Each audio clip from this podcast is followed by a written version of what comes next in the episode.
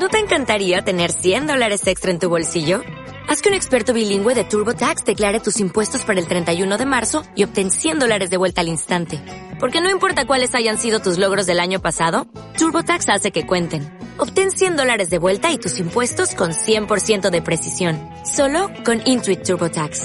Debes declarar para el 31 de marzo. Crédito solo aplicable al costo de la presentación federal con TurboTax Full Service. Oferta sujeta a cambios o cancelación en cualquier momento.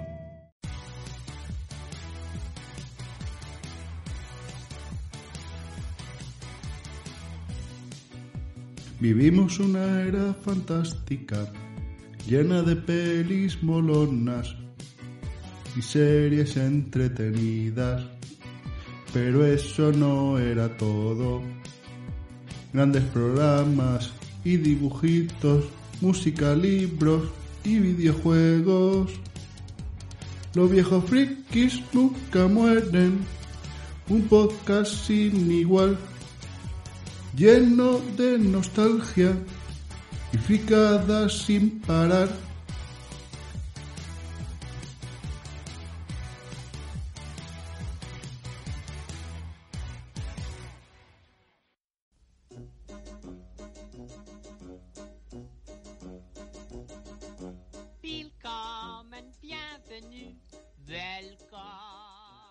Bienvenidos al centésimo décimo tercer programa de Los viejos frikis nunca mueren. Estamos otra vez aquí desde el asilo más friki de la podcastfera. En esta ocasión, en cuanto todo esto a campo, os quiero hablar de la serie animada Denver, el último dinosaurio. Y antes vas a quedar ciego con tanta maquinita del videojuego Captain America and the Avenger. Así que os dejo con la cuña en la descripción y empezamos.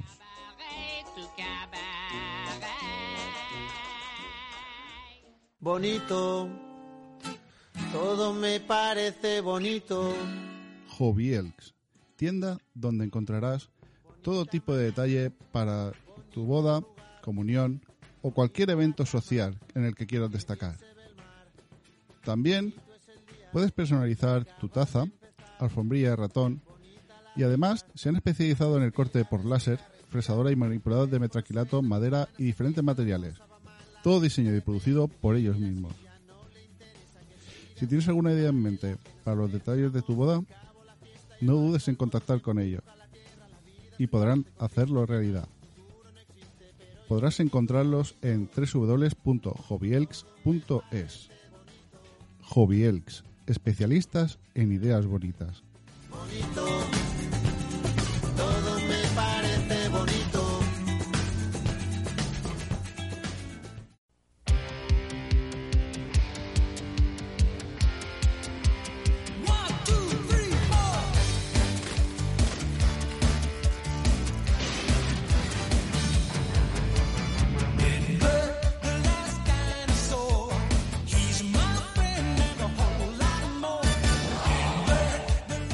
Denver, The Last Dinosaur, traducido como Denver, el último dinosaurio, es una serie franco-estadounidense de dibujos animados producida en 1988 por la empresa World Events Production, que también produjo Voltron. La serie nos contaba las aventuras de Denver y un grupo de jóvenes compuesto por Jeremy, eh, Mario, Sadie, eh, Wally y Cassie, junto con su hermana mayor Heather quienes visitan la Breatar Pits, un lugar en Los Ángeles que contiene una gran colección de fósiles de animales y plantas extintas. En el museo los amigos se encuentran con una banda de matones y huyendo de estos acaban en unos pozos de alquitrán donde encuentran eh, un gran huevo prehistórico. Mientras los amigos juegan con el huevo, de repente se rompe y aparece un simpático dinosaurio verde que inexplicablemente entiende inglés. Los niños lo nombran Denver después de ver un anuncio eh, de la ciudad de Denver en un autobús que, pasa en ese momento. Y los muchachos le enseñan a Denver a divertirse patinando en un monopatín junto con otros eh, eh, pasatiempos juveniles, mientras le protegen del promotor de conciertos Morton Fishback. Este hombre sin escrúpulos quiere apoderarse de Denver para ganar dinero pero los chicos siempre tratan de evitarlo. Además de sus habilidades con el monopatín, eh, también eh, toca la guitarra Eh, Denver también puede, con la ayuda de un trozo de la cáscara del huevo en el que salió, llevar a la pandilla junto a él al tiempo de donde viene. La serie trataba de dar mensajes sobre conservación, ecología y, y sobre todo amistad, eh, consiguiendo el visto bueno entre padres y, y educadores. A los niños también les gustó la serie y se convirtió en un éxito durante su emisión. Sin embargo, la serie no, no duró mucho. La serie fue cancelada muy pronto, el boom de los dinosaurios despertó eh, muy pronto y, y- y rápidamente desapareció, ya que eh, bueno, el auge de los dinosaurios empezó eh, en busca, con el En busca del Valle Encantado en 1988, pero se desvaneció eh, muy pronto, llegando casi a los 90 hasta que después volvió a despertar un poco con Jurassic Park en 1993. Eh, con lo que entre el 89 y 90 provocó una caída de la audiencia eh, y vamos, lo cancelaron de un poquito antes de tiempo. Si hubieran esperado, si lo hubieran alargado un poco, eh, hubiera retomado con 1993 con Jurassic Park. Eh, los personajes que podemos ver en la serie serían los siguientes. Eh, Denver, que es una especie desconocida de dinosaurio. Físicamente viene a ser algo así como un iguanodón y, obviamente es el último de su especie. Sorprendentemente, como he dicho, entiende inglés. Eh, es un fanático de la música rock and roll y le gusta tocar la guitarra eléctrica. Eh, también le gusta eh, montar en patinete, en monopatín con sus amigos y comer patatas fritas. Wally Adams es el chico que acoge a Denver y el amigo más cercano. Se preocupa mucho por los animales, incluidos sus mascotas que son un perro, tres gatos, un conejo y un loro. Heather Adams es la hermana mayor de Wally. eh, tiene el pelo rubio eh, y lo lleva recogido en una cola de caballo y normalmente pues causa eh, ciertos problemas a la pandilla o pues un poco más presumida y más popular y le, da un poquito de caña. Jeremy Anderson es el chico más inteligente y maduro de la pandilla, actúa de forma sabia y posee un amplio conocimiento sobre una amplia variedad de temas, incluido el origen y los hábitos de los dinosaurios. Eh, básicamente la, Wikipedia del, del grupo. Eh, Mario es un adolescente eh, eh, de piel y cabello moreno. eh, vamos, es eh, el que bueno, tiene un ego enorme y es el más presumido un poco del grupo. Sadis es un adolescente que siempre eh, lleva gafas de sol y vamos, es el, más cool del grupo, el, eh, que piensa que es el más molón ¿no? del grupo. Eh, Cassie es la más joven de la pandilla, es maquinista y a menudo eh, ayuda a los otros miembros con los problemas técnicos. Y está enamorada de, de Mario. Aunque esto se ve en la primera temporada, pero después en la segunda ya no, no hacen nada, no muestran nada de, que esté enamorada. Eh, Morton Feedback es dibujado y expresado como una caracterización eh, bastante obvia del actor Rodney eh, Dangerfield. Es un promotor de conciertos de rock bastante arrogante, traicionero y codicioso. En la versión original tiene cuenta con la voz Brian Cummings. El profesor Fant es un científico malvado y a veces trabaja para, para Morton. Nick es el líder de los otros eh, de los matones que, que son Kurt, Scott y Rod que vamos básicamente causan problemas a los niños eh, y, y, vamos son los que más siguen persiguiendo son eh, los eh, sicarios de, de Morton Feedback por así decirlo. Como toda la época que se creó cierto merchandising y se vendió la imagen en varios productos y marcas como el parque eh, Knott's Farm que lo usó para promocionar su nueva atracción eh, Kingdom of the Dinosaurs al igual que Raston Cereals con su nueva marca Dinner Sours, eh, que no tuvo mucha venta y fue eh, y fue descatalogado casi a finales de los, del 88, o sea, en el mismo año de la, de la serie. Varios episodios de la serie fueron lanzados en VHS por Fry's Home Video. Eh, esto era muy típico, que se que se recopilaran así unos cuantos episodios y los vendieran en VHS o los pusieran en alquiler. Eh, luego World Events Production lanzó dos volúmenes en DVD. El primer volumen incluyó el piloto de una hora y los siguientes ocho episodios, o sea, del 1 al 9, por así decirlo. El segundo volumen incluyó 10 episodios. Eh, World Events Production tenía la serie completa en YouTube, pero la eliminó el 31 de diciembre de 2010 eh, debido a problemas de sincronización. Pero en febrero de 2012 se habían recuperado todos los episodios menos 3. En febrero de 2011, World Events Production lanzó la serie completa en Hulu. Y el 16 de septiembre de 2014, World Event Production lanzó Denver The Last Dinosaur The, eh, The Complete Series en DVD. Siendo la primera vez que se podía distribuir la serie completa. En octubre de 2015, Zactoon confirmó que estaba eh, en fase de preproducción un remake animado por ordenador y este nuevo programa se estrenó en M6 en Francia el 27 de agosto de 2018 y la serie se distribuyó a más de 30 mercados de todo el mundo.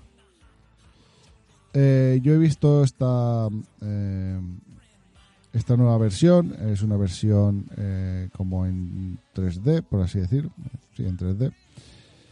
Eh, hombre, no es más infantil eh, yo creo que la otra eh, estaba para mi gusto mucho mucho mejor, era más divertida. Esta, esta versión es mucho más infantil. Para concluir, decir que, vamos, la serie a mí me ha vuelto a sacar algunas risas. la verdad es que bastante entretenida. eh, sí, sí, con esos mensajes eh, sobre la amistad, eh, sobre la conservación. Y la verdad es que una pena que, que se cancelase y durase tan poco, tan solo contó eh, con dos temporadas, de, con un total de 50 episodios, una temporada de 12 y otra de 38, que la verdad es que si hubiera salido un poquito más tarde, si hubiera eh, enlazado con, eh, con Jurassic Park, eh, posiblemente la serie hubiera sido más longeva y hubiera tenido mucho más, más éxito. Pero bueno, por desgracia las cosas salen cuando salen. Actualmente no está disponible en ninguna plataforma. Pero vamos, buscando se puede encontrar, sobre todo por Telegram. Y la verdad es que, vamos, eh, a mí me ha hecho sacar alguna carcajada. Eh, yo creo que a los niños de hoy también le podría eh, gustar. No, no muchísimo, pero vamos, sí que les podría hacer pasar un buen rato. Si la habéis visto o, o la acabáis viendo, espero vuestros comentarios. Ahora, aprovechando que hemos hablado de dinosaurios, os dejo con el tema Walk the Dinosaur, que Was Not Was lanzó en 1987 en su álbum What Up Dog. La canción se colocó en el top 10 de varias listas de países europeos y dos años más tarde alcanzaría la séptima posición en Estados Unidos. Gran parte de su éxito es debido a los pasos de baile que se podían ver en el videoclip durante el estribillo, bailado por unas trogloditas con ropa parecida a la de los picapiedras. Por ello, no es fortuito que en 1994 apareciese esta canción como parte de la banda sonora de la película de acción real de los picapiedras.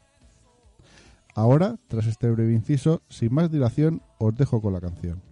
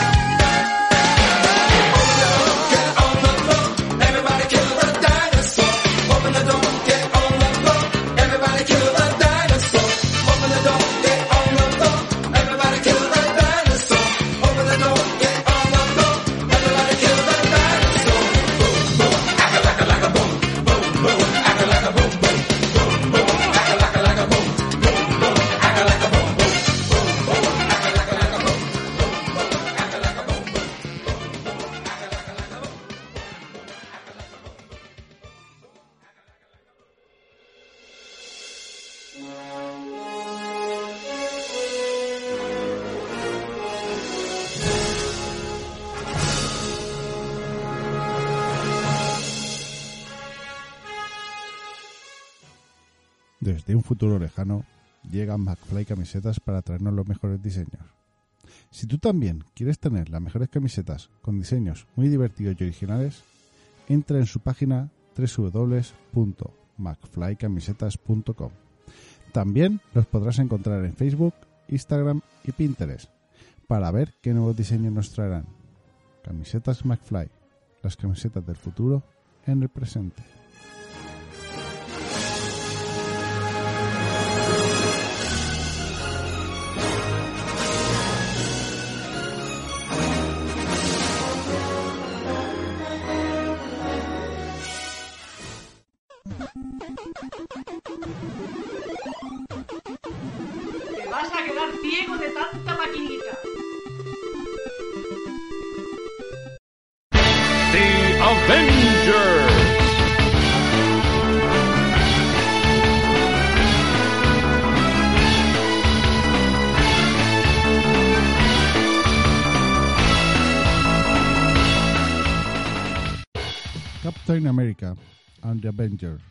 Es un videojuego arcade de aventuras eh, de género beat'em up eh, o yo contra el barrio lanzado por Data East en 1991.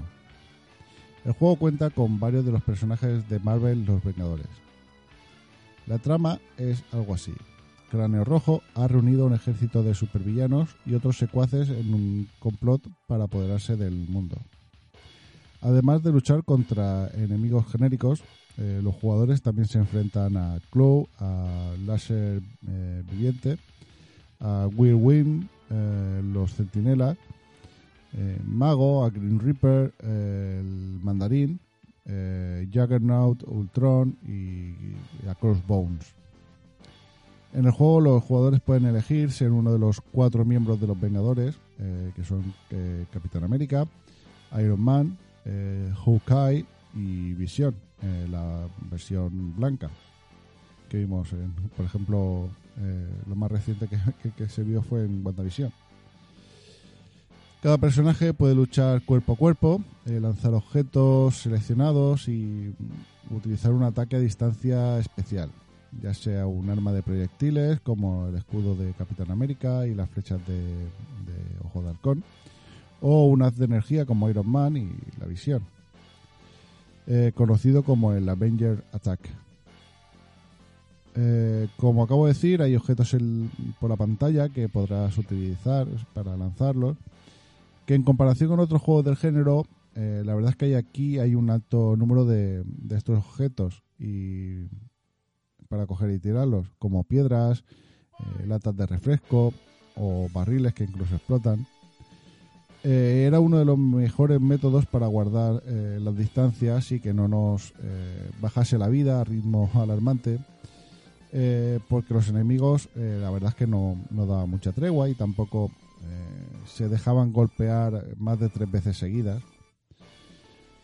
Otros vengadores como la avispa, Quicksilver, el hombre maravilla o Wonder Man y Namor aparecen con, con power-ups o, ítems especiales que puedes recoger para que te ayuden de forma temporal. Eh, la mayoría de los niveles del juego cuentan con la lucha de desplazamiento lateral típica del género. Eh, en ocasiones los jugadores pueden volar con desplazamiento lateral y disparar eh, en secuencias, haciendo que, bueno, que se convierte en una especie de juego matamarcianos. Eh, Iron Man y Vision pueden hacerlo, eh, pueden ir volando por cuenta propia eh, por la pantalla, mientras que Capitán América y Ojo de Halcón utilizan unas máquinas externas para volar. Cuando empieza cada episodio o escena, lo hacen con la mítica frase Avengers Assemble, eh, mostrándose eh, una intro a base de viñetas estáticas, dándole esa ambientación y toque de, cómic, que fueron obras de Ayumi Hanimaru, que trabajó también en Cosmic Fantasy, en Valis 2 y 3 y en Red Alert. El juego eh, es un beat'em muy parecido al Teenage Mut- eh, Mutant Ninja Turtles de Konami de 1989, con una movilidad muy similar y un uso eh, insistente con las onomatopeyas para, cada, para los golpes, también para darles ese toque cómic, igual que las, eh, las viñetas. Eh, sin embargo, el diseño de los sprites de los personajes, tanto los principales como de los enemigos, eran más bien sencillos y poco realistas. Como buen ejemplo tenemos el aspecto de Juggernaut, que no queda reflejado su estatura normal y no, no parece hecho a escala, eh, quedando totalmente muy raro en pantalla. No ocurre eh, lo mismo con los fondos. Mientras juegas te da la impresión de que se trata de decorados dibujados a mano como para una viñeta de cómic y vamos, como si lo hubieran cogido del cómic directamente, lo hubiesen escaneado y lo, pu- y lo han puesto ahí. La razón es porque Data East eh, contrató para el diseño de los fondos a Fumi Nibie, que es una ilustradora especializada en, en crear fondos para animes, en cuyo currículum podemos encontrar obras como Dirty Pearl, eh, Detective Conan, eh, Tokyo Ghoul o Lupin III. Aunque cumplía los cánones de, de un beat'em up, eh, tengo que decir que se diferencia en algunos aspectos, además de, de- por el nivel de este que digo de matamarcianos. Eh, también que los eh, jugadores o los eh, protagonistas no tenían una barra de vida, sino que la vida eh, se mide con un contador numérico que además, eh, si echabas monedas, eh, más monedas a la recreativa, podías ver cómo subía tu vida de 100 en 100 eh, este, este contador, hasta un máximo de 999. Eh, esto también tiene una cosa y es que es un tragamonedas de cuidado, ya que no era el juego no era muy sencillo de pasar y aunque sí que es verdad que se quedaba un poquito corto, pero claro, eh, tú ibas echando ahí monedas para no quedarte corto de vida. Eh, incluso antes de que llegara el, eh, los continúes. Uno de los mejores apartados del juego es el sonido. Contiene una gran cantidad de voces digitalizadas y una música bastante buena, obra de Tatsuya Kyuchi, que bueno, ya también trabajó en Midnight eh, Resistance, en Joe and Mac 2 y en, en Tumblr Pop, que ya hablé en el podcast de Halloween. Y también de música de Shogo Sakai, que también eh, hemos visto sus trabajos, en, hemos escuchado sus trabajos en Robocop, en varios juegos de la saga Kirby y en, y en el Mother 3.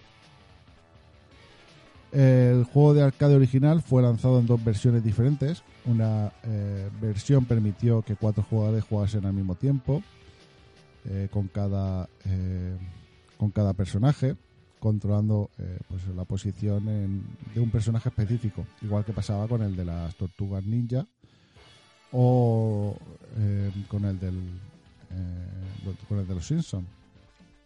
Y otra versión alternativa para dos jugadores de modo que los jugadores podrían elegir entre cualquiera de los cuatro personajes disponibles y jugar con, pues eh, con uno de ellos. El videojuego se lanzó también para eh, dispositivos caseros. Data East eh, lo lanzó para Mega Drive y también lanzó un juego para NES con el mismo título. Pero esta versión es un juego de más plataformero, eh, de desplazamiento lateral, y los únicos personajes jugables en esta versión son el Capitán América y Ojo de Halcón. Y su misión es salvar a, la Visión y a Iron Man del Mandarín y después de derrotar al Cráneo Rojo. Posteriormente fue licenciado por eh, Mindscape, eh, que lanzó sus propios ports del juego desarrollados por eh, Real Time Associates eh, para la Super NES, sea, la Super Nintendo, eh, para Game Boy y para Game Gear. Esta última versión, la de Game Gear, la revista Game Pro la tachó, vamos, la llamó básicamente un desplazable olvidable. Debido a que la animación y el sonido eh, quedaron bastante mediocres a la hora de, llevarlo a, Game Gear. La última versión de Captain America and the Avengers, licenciada por Data East, eh, fue Avengers in Galactic Storm, lanzado en 1995, que era un videojuego exclusivo de arcade y que se convirtió eh, en el primer juego de lucha en presentar personajes de ayuda, que luego Capcom, eh, Capcom eh, lo explotó al máximo. La verdad es que este es bastante más olvidable. eh, la verdad es que no tuvo nada, nada, nada de éxito. Este Avengers in Galactic Storm fue bastante malo e incluso a día de hoy lo podéis ver que es bastante, bastante cutre. Incluso este que tenía más años es mucho mejor. Eh, una máquina arcade del juego se puede ver en la película de comedia eh, Airheads eh, o Cabezas Huecas del año 1994. Y en, en una página de la serie de cómics de Hawkeye eh, de Matt Fraction y David Aja se puede reconocer que está inspirada directamente en el juego de, de arcade. La máquina arrasó en los Estados Unidos, teniendo en cuenta que el juego salió una década antes de la fiebre de, la fiebre Marvelita que vivimos actualmente. Eh, el juego encabezó la tabla de, replay eh, como el arcade que había obtenido mayores beneficios en las salas recreativas eh, en, el año, en noviembre de 1991. En Japón, Game Machine incluyó al Captain America and Avengers en su edición de enero del 92 como el cuarto juego de mayor éxito del mes. La edición de noviembre de 1991 de Sinclair User eh, le otorgó el premio de juego con mayor probabilidad de salvar el universo, como uno de los mejores juegos de superhéroes junto con Spider-Man The Video Game y Captain Commando. Para finalizar, el juego ha envejecido justito, los fondos siguen siendo una maravilla, pero peca de simple y el diseño de los personajes necesitan una revisión y limpieza. Además de que se queda un poco corto, ya no solo en cuanto a niveles, sino que con una cantidad de personajes de Marvel que a día de hoy conocemos debido al universo cinematográfico de Marvel, eh, tenemos tener solo cuatro personajes. eh, vamos, además de que no, no incluyeron ninguna mujer eh, entre los personajes para elegir, pues creo que se queda un poco corto. Eh, sin embargo, el juego me sigue encantando su jugabilidad, eh, me sigue haciendo pasar un buen rato. No sé, me, me, sigue pareciendo un, un grandísimo juego eh, al, que, al que darle una oportunidad. Eh, añadir ahora que está de moda la serie de, de, de Hukai Disney Plus. Bueno, creo que ya eh, hay muchos que la habrán terminado porque ya está completa en, el- en Disney Plus. Eh, yo comentar que este fue el juego que me dio a conocer a, este personaje, a Hawkeye. La primera vez que eh, yo vi y, eh, conocí la existencia de Hawkeye fue gracias a este juego y ya fue por el que me interesé un poquillo más. Eh, a día de hoy, pues la verdad es que no se puede jugar eh, de ninguna otra forma que no sea eh, con emuladores, porque la verdad es que no lo he encontrado que esté en ninguna plataforma para jugarlo de ninguna forma legal. Pero bueno, si queréis jugarlo, ya sabéis que tiene que ser mediante eso, mediante emuladores. Si habéis jugado o acabáis jugando, espero vuestros comentarios al respecto. Captain America, Iron Man, Vision, Hawkeye,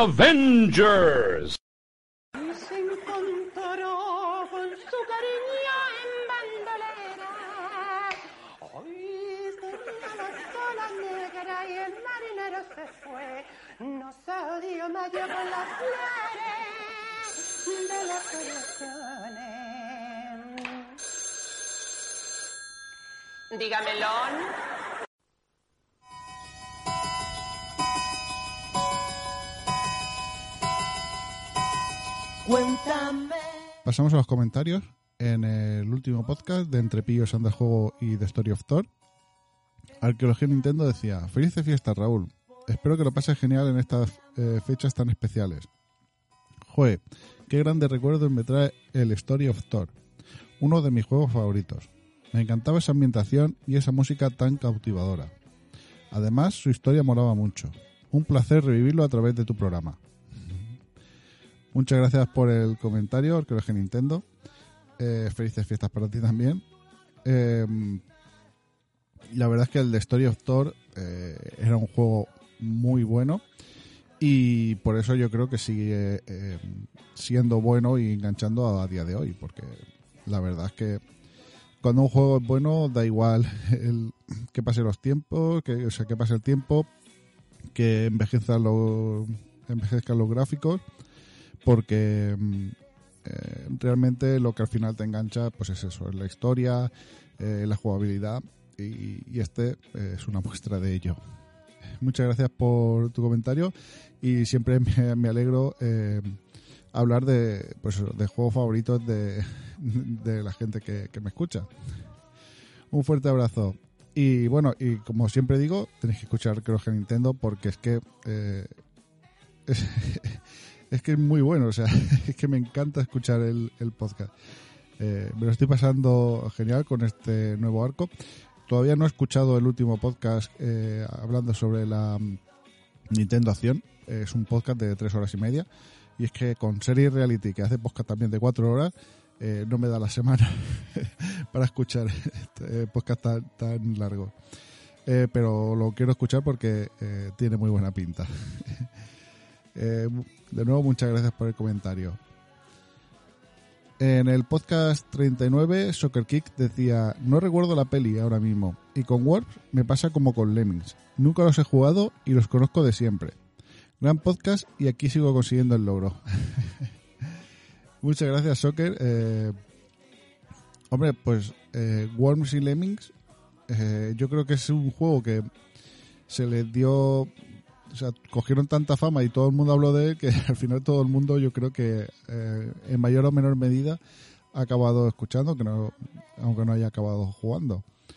Eh, yo creo que el, que el Worms es un juego que mm, podría gustarte incluso a día de hoy porque además ha habido mm, varias entregas después que gráficamente pues es que gráficamente no creo que envejeció ni, ni el primero bueno, si quieres darle una oportunidad algún día, la verdad es que puede ser que te entretenga. Eh, también en el podcast 109 de Otro Mundo y Another World, Soccer Kid decía, Another World era muy difícil en Mega Drive. Y en un fin de semana que lo alquilé no lo pude acabar. Flashback igual, pero era más fácil. Y fue por su mayor duración. Programazo como siempre y sigo escuchando. Muchas gracias, Soccer. Eh, Sí, la verdad es que como, como decía, Another World es, es un juego bastante difícil. Eh, una vez que mm, eh, ya lo conoces y sabes cómo eh, lo que tienes que hacer, eh, se acaba fácil. O sea, quiere decir, si una vez que te lo has pasado varias veces, eh, ya te lo puedes pasar en dos, tres horas, como, como decía en el podcast. Pero vamos, eh, yo creo que, que- sigue siendo un gran juego y igual que Flashback. Flashback eh, también, como dices, era más fácil, pero al ser más largo, pues oye, también era difícil pasártelo en un fin de semana, sobre todo la primera vez que, que lo juegas. Pero vamos, eh, dos grandes juegos. Muchas gracias por tus comentarios. Vamos, me encanta que, estés siguiendo el logro de, eh, de conseguir escuchar todos los podcasts. Eh, vamos, tengo que, hacerte un, logo de estos como en la Xbox de logro desbloqueado. Un fuerte abrazo, Soccer. Eh, en el mismo podcast, en el 109, eh, anon- eh, el mismo anónimo que escribió en el mismo podcast decía, el juego que quería decir era Operación Steel, no Project. Mi RAM está viejuna ya. Eh, no puedo juzgarte, yo también tengo la RAM eh, viejuna. Eh, vale, Operación Steel me suena algo más. Este creo que era una aventura gráfica, si no recuerdo mal. O era de James Bond o mm, la gente pensaba que era de James Bond. Porque es que a mí, a mí tengo que confesar que la saga James Bond no es una de mis sagas favoritas. Eh, de hecho, a ver, eh, creo que quien me conozca un poco sabe que me encantan los Playmobil. Me compro Playmobil de todo tipo y no me he comprado el Aston Martin de James Bond porque no es mi, saga favorita y también para tenerlo sin, ser mi saga favorita, eh, pues no lo veía oportuno. Entonces, eh, tampoco recuerdo. Yo recuerdo que, eh, que eso, que tenía algo que ver con James Bond. No sé si que querían hacer un James Bond y entonces lo hicieron este juego y no era de James Bond o era de James Bond. Y la verdad es que me entretuvo. Eh, la verdad es que, que si es el que yo creo que es, eh, la verdad es que está bastante entretenido. Tengo que darle eh, un repaso y verlo. Y, y si lo encuentro para jugarlo, lo traeré, lo traeré al programa para hablar de él, eh, para ver cómo, cómo ha envejecido y cómo, eh, y cómo está ahora. Eh, muchas gracias por el comentario. eh, un fuerte abrazo. Bueno, y hasta aquí el podcast de esta quincena de los viejos frikis nunca mueren. Muchas gracias por haberme escuchado. Os recuerdo que podéis seguirme y comentar a través de la página de Facebook con el mismo nombre que el podcast, en Twitter e Instagram como arroba yayofriki, a través del canal de Telegram donde subo cada podcast y alguna chorrada que se me pase por la cabeza. También podéis escuchar el podcast en iVoox, Apple Podcasts, Google Podcasts, Spotify y vuestro podcatcher favorito. Si queréis dejar reseña en alguna plataforma, siempre viene bien. Además, también podéis escribir en el mail viejofrikis.gmail.com. Gracias de nuevo por llegar hasta aquí y volveré dentro de 15 días. Hasta entonces, que la nostalgia friki os acompañe.